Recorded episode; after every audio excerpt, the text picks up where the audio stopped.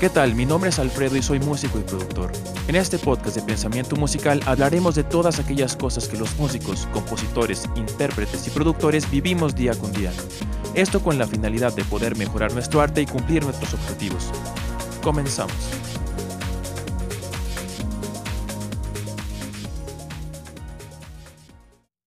Algo que podemos llegar a experimentar tarde o temprano es la desmotivación. Y bueno, en este caso vamos a hablar un poco más acerca de la desmotivación artística, que es la que nos importa en este podcast. Entonces, pues bueno, independientemente si nosotros somos músicos, somos este, artistas plásticos, etcétera, etcétera, en algún momento de nuestras vidas podemos empezar a sentir desmotivación. Con esto me refiero al momento en el que nosotros empezamos a sentir que lo que hacemos ya no vale tanto la pena. Ya no estamos disfrutando tanto eso que, antes amábamos mucho y ya perdemos la esperanza de algún día llegar a ser lo que nosotros queríamos ser. Y esta desmotivación puede convertirse en un problema muy grande si nosotros realmente estamos enfocados en nuestro arte. Por ejemplo, si nosotros realmente tenemos un plan muy serio y muy profesional acerca de nuestra música, la desmotivación puede ser un problema bastante grave que en algún momento tenemos que enfrentar. Prácticamente todos los artistas y todos los músicos en algún momento de sus carreras pasan por una etapa de desmotivación, en la cual pierden de cierta manera el interés por lo que estaban haciendo, y aquí queremos comentar las razones por las que esto nos pasa y cómo podemos hacer para solucionarlo. Cuando nosotros empezamos algún tipo de arte, ya sea musical, tocar un instrumento o cantar, o cualquier otro tipo de actividad en realidad.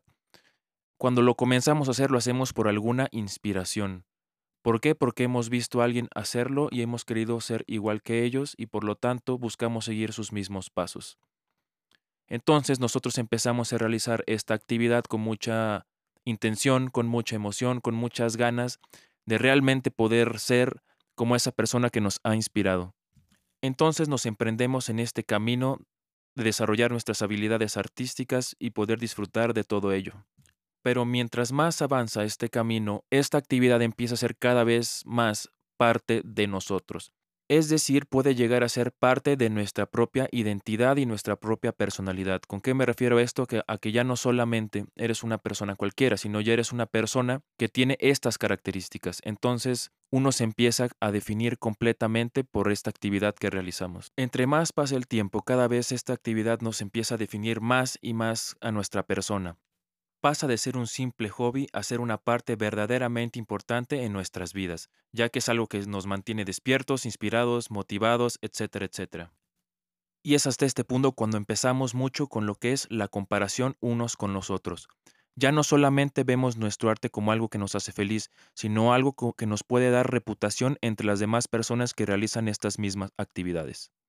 A tal grado que empezamos a dejar de disfrutar por empezar de estarnos comparando los unos con los otros. Y es aquí donde empezamos a ser muchísimo más exigentes con nosotros mismos, porque al ser el arte ya algo, una parte esencial de nuestra identidad, buscamos siempre dar la mejor imagen, el mejor contenido, etcétera, etcétera.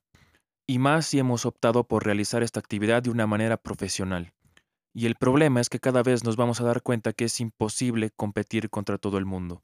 La comparación es realmente algo muy estúpido si realmente tenemos en cuenta las siguientes cosas. Y es que independientemente de cuál sea la actividad artística que realizas, tenemos que tener en cuenta la triste realidad. Y es que no importa por cuánto nos esforcemos, siempre van a existir personas mucho más talentosas, con muchos más recursos, con muchas más facilidades de las que nosotros tenemos. Y si caemos en la trampa de desprestigiar, despreciar o envidiar el arte de los demás solamente por tener alguna cualidad que nosotros no tenemos, es cuando empieza nuestro mayor punto de frustración porque empezamos no solo a odiar el arte de los demás, sino el nuestro, porque empezamos a enfocarnos más en las cosas que no tenemos y en cómo serían nuestras vidas si las tuviéramos, viviendo siempre en una fantasía que realmente no nos ayuda ni a mejorar nosotros mismos ni a disfrutar el arte que hacen las demás personas. Es por eso que en este punto muchas personas optan por dejar de hacer la actividad que estaban haciendo y mejor dedicarse a otra cosa con el pretexto de es que tal vez no soy lo suficientemente bueno, es que tal vez esto no es para mí, o tal vez debería dedicarme a otra cosa completamente.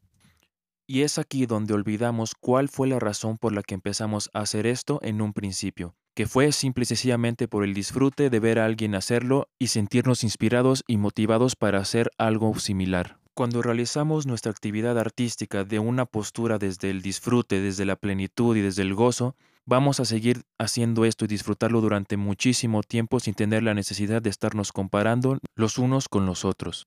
Así que la manera más fácil de poder enfrentar la desmotivación es simple y sencillamente desapegarnos de los resultados tan a largo plazo y esforzarnos solamente día con día para alcanzar el verdadero disfrute de lo que estamos haciendo.